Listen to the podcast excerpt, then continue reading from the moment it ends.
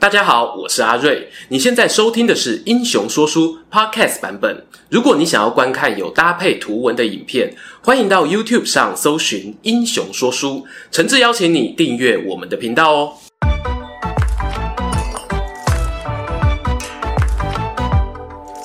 滚滚长江东逝水，《三国演义》重开机。英雄说书的观众朋友，你们好，我是说书人阿瑞。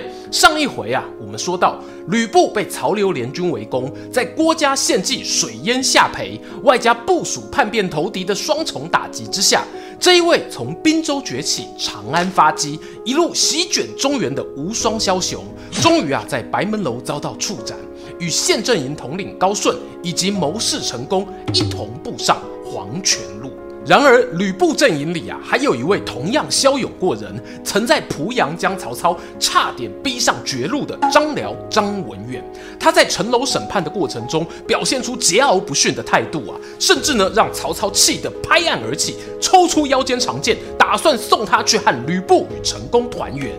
在这千钧一发之际。啪的一声，刘备跳出来，双手一拍，夹住了曹操的剑刃。啊，对不起，对不起，这个动作太危险，小朋友不要学。我们重来一次。在这千钧一发之际，传说中手长过膝的刘备，将他伸缩自如的手背一伸，勾住了曹操握剑的右手，缓缓开口：“此人对吕布赤胆忠肝，值得给他一次机会啊！”紧接着，扑通一响。他二弟关羽冲到张辽身边，双膝跪下，接着说道：“曹丞相啊，文远绝对是个忠义之士，关某愿以性命担保。”哎，有没有觉得这幕好像在哪看过呢？没错啊，曹操当初骑马闯进麦田，踩坏农民庄稼，他自责想要文锦谢罪，郭嘉冲出来抢了他的长剑，经典剧码。欢乐加演，只是呢，配角换成了刘备，还多加了关二哥友情挎刀啊，卡斯非常坚强。热爱表演艺术的曹操啊，过足了戏瘾，把长剑当一声抛在地面，仰天长啸，哈哈哈哈哈！玄德、云长两位贤弟说的很对啊，我其实早就知道文远的忠勇名声，刚刚这个挥剑，哈哈，只是开开玩笑罢了。曹操一边说啊，一边靠近张辽，解开他手脚的绑缚，还脱下自己身上大衣给他披上。哎，那个谁呀、啊，还不给我们张辽将军一张椅子？张辽呢，面对这一百八十度的转变哦，心中百感交集。原本人跪着不愿起身，被旁边的关羽啊用手肘轻轻顶了一下。文远，起来吧，吕布不值得你这么做。啊张辽沉默了片刻，先是对关羽颔首示意，才缓缓站起身，对曹操行部属之礼。而我们曹操啊，很清楚这中间的 mega，，知道张辽是卖关羽的面子，但他也不说破，面带微笑，挥挥手，让众人解散休息。隔天呢，便下令三军班师回朝去也。大军啊，要拔营离开之前，曹操授予了刚加入的张辽中郎将头衔，并对他交办两项任务。其一呢，是安抚留在徐州的吕布军旧部，并将他的妻小家人送往许都；其二呢，则是命张辽啊去山东招安泰山寇的余党，以免将来呢又有其他变数。张辽得令后，搜遍了整个徐州城，找到哭哭啼啼的吕布大老婆严氏，还有惊魂未定的女儿。独独不见貂蝉的踪影。有人说呢，在下邳城破之时啊，曾看见貂蝉从城墙上一跃而下。也有士兵呢表示看到高顺将军抢了一匹马，让貂蝉骑着逃出城去。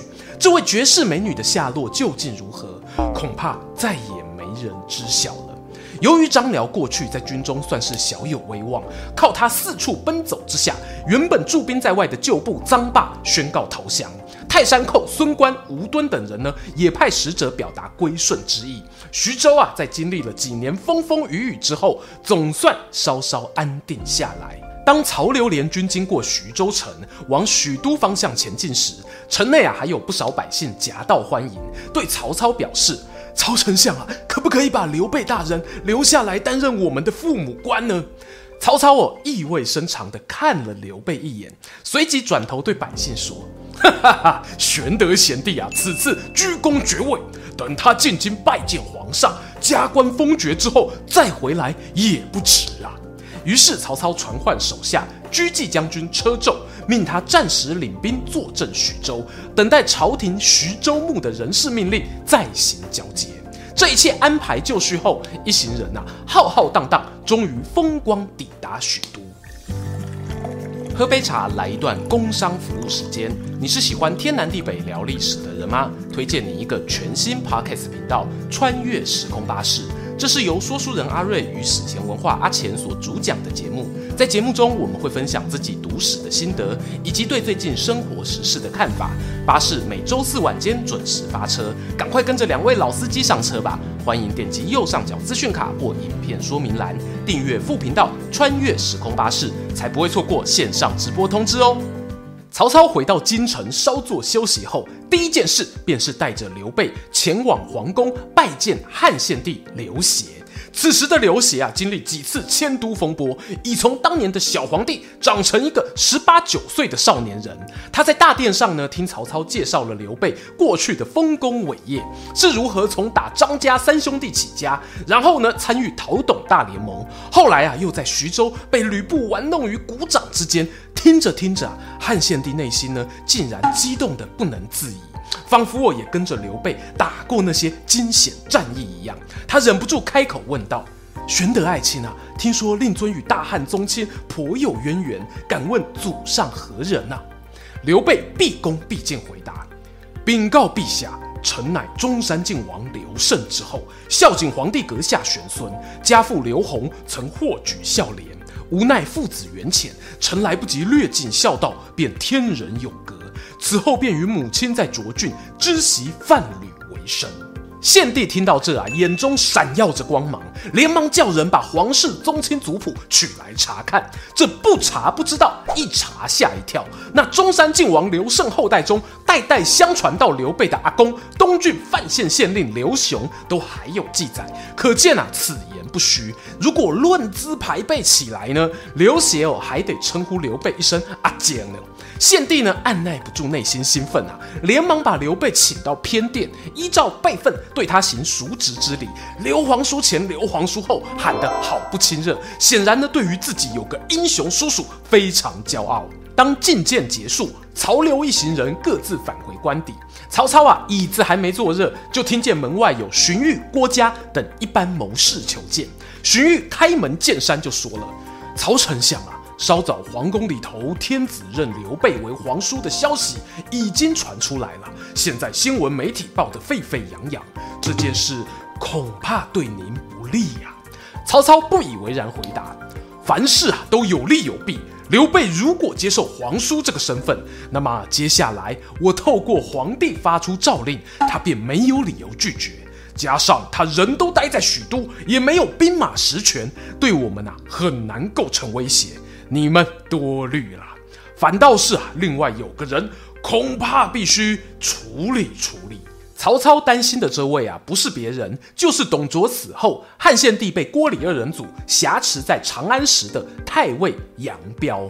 杨彪那时呢，巧用反间计，让郭汜李傕窝里反，搭配贾诩居中斡旋，成功把小皇帝送出虎口。毕竟啊，英勇护主嘛。此后呢，杨彪在朝廷中就维持着相当好的名声。东汉末年的知识分子呢，彼此都是有些交情的。杨彪他和汝南袁家势力一直有挂钩，寿春袁术啊自立为帝，人人喊打也就罢了。河北袁绍那边哦就不简单喽，万一袁绍与杨彪互相合作，来个里应外合。对曹操来说，就是个棘手的情境。为了避免最糟的状况发生，他决定先下手为强。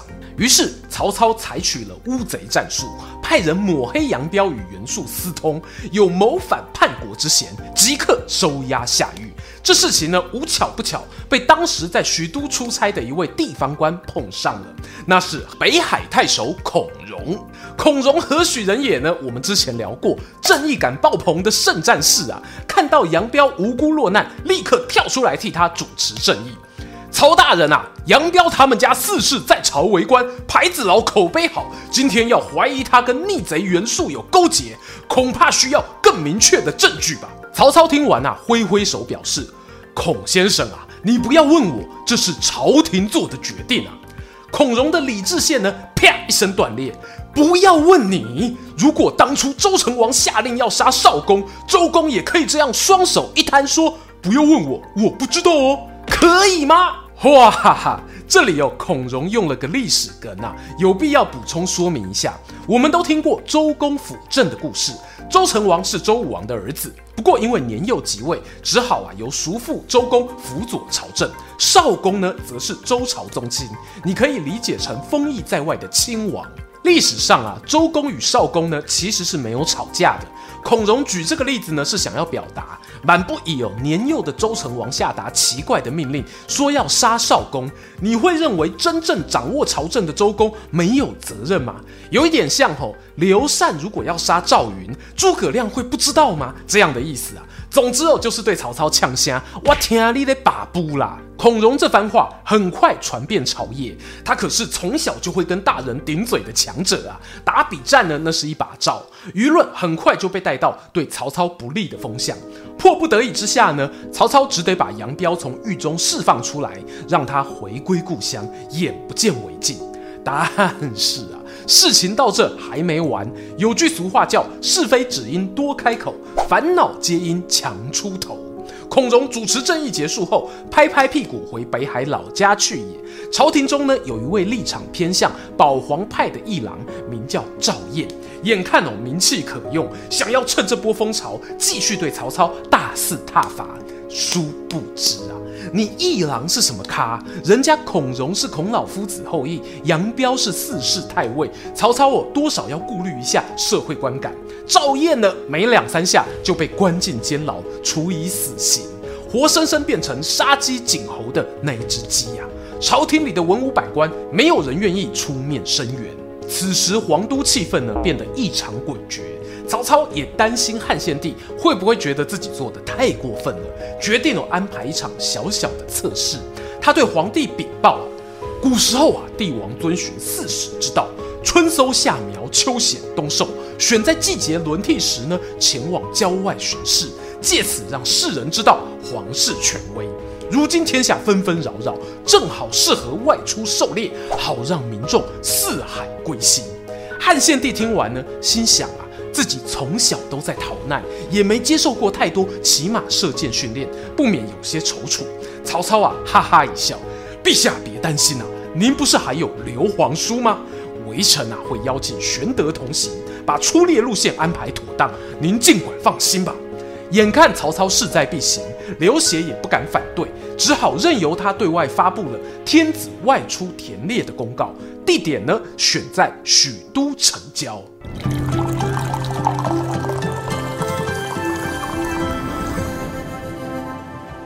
这次天子出门狩猎啊，可以说是平定徐州、兖州以来东汉朝廷最大规模的活动。对一人之下、万人之上的曹操来说，也是展现威望的大好良机。他出动了十万名士兵，对许都周围方圆两百里实施交通管制，闲杂人等不许进入。另外呢，挑选了最强壮的骏马、飞鹰、猎犬，供汉献帝使唤。不爱打猎的汉献帝呢，这时只好勉为其难，骑上自己的逍遥马，带着天子专用的宝雕弓，装有金皮箭的箭囊，万般无奈地走出宫殿。而刘关张三兄弟呢，也已经收到通知，带着数十骑亲信，全副武装，在门外恭候多时了。皇帝銮驾缓缓走出许都城门。门外啊，空出一大片围场，士兵呢，一排一排又一排的铺展开来，仿佛看不见尽头的森林。曹操骑乘名马，爪黄飞电，一身劲装打扮迎上前来，臣参见陛下。汉献帝点头致意，目光一扫，夏侯惇、曹仁等一干曹氏宗亲将领都站在他身后，反而呢，朝廷中的文武大臣被隔在外头。连刘备等人呐、也被迫退开，只能放慢马匹，从道路两侧紧紧跟随。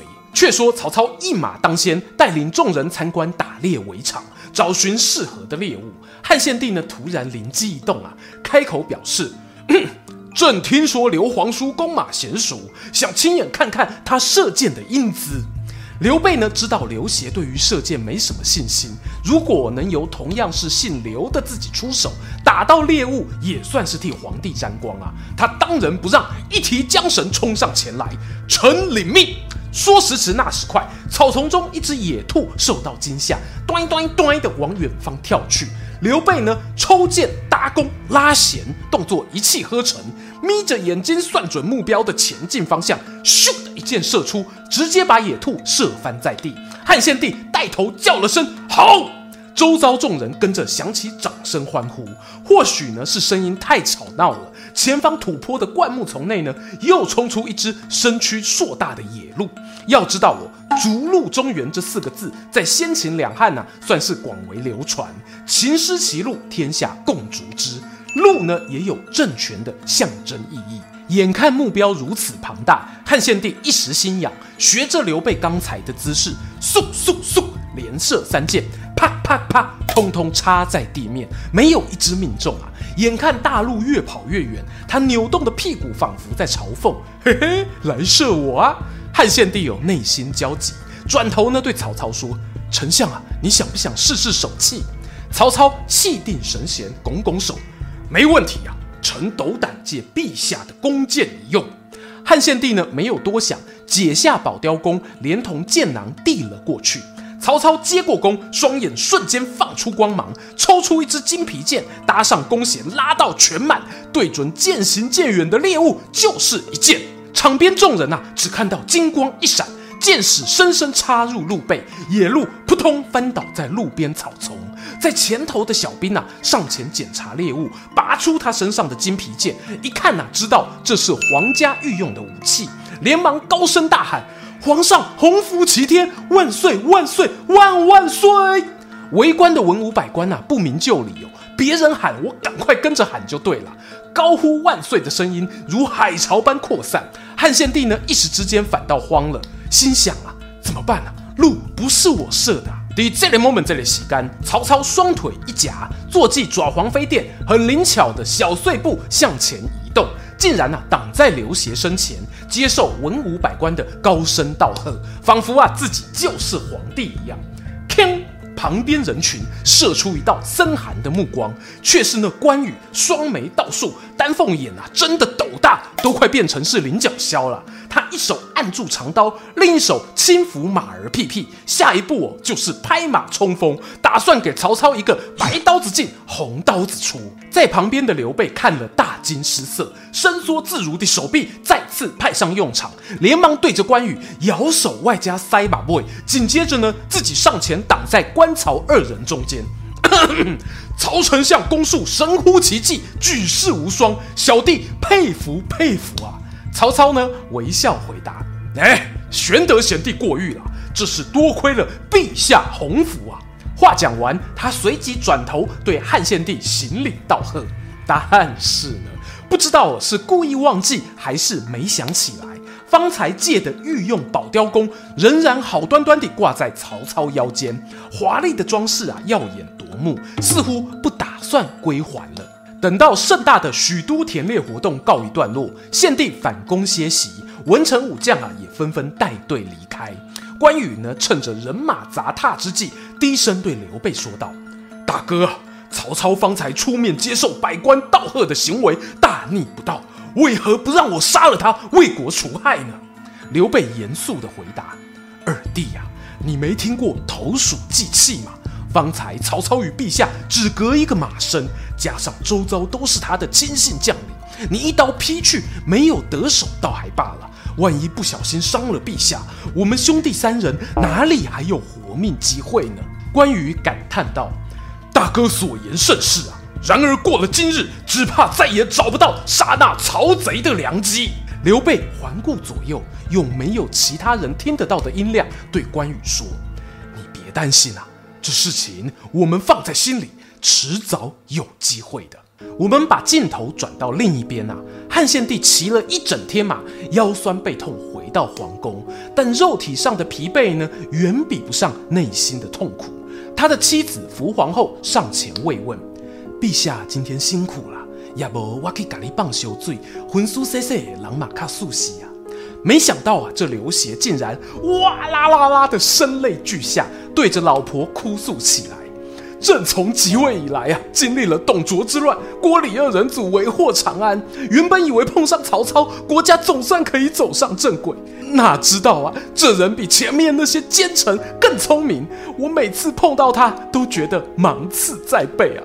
今天去打猎，他还擅自代替我接受群臣的祝贺，动罪拎北喜受该你。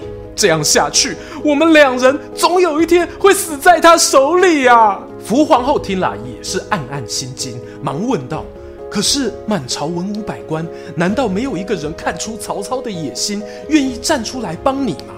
话音未落，门外传来一声：“陛下，皇后，切勿担心。”老臣知道有一个人愿意为国除害，汉献帝啊，连忙推门查看，原来是皇后的爸爸，自己的岳父福完。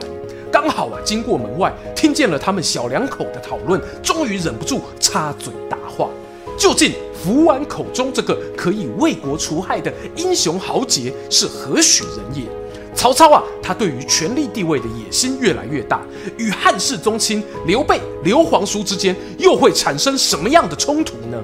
预知后续如何，别忘了订阅英雄说书频道，打开小铃铛接收全部通知，还可以追踪说书人阿瑞的 Instagram，更精彩的故事，且听下回分晓。喜欢今天的故事吗？画面右边还有更多推荐影片可以追哦。诚挚邀请您动动手指订阅我们频道，打开小铃铛，选择接收全部消息，还有每周固定直播的副频道《穿越时空巴士》等你一起来上车。如果你还想要给我们更多鼓励，也可以扫描加入会员 QR Code，用每个月一杯咖啡的钱赞助团队创作更多好故事。我们下次见。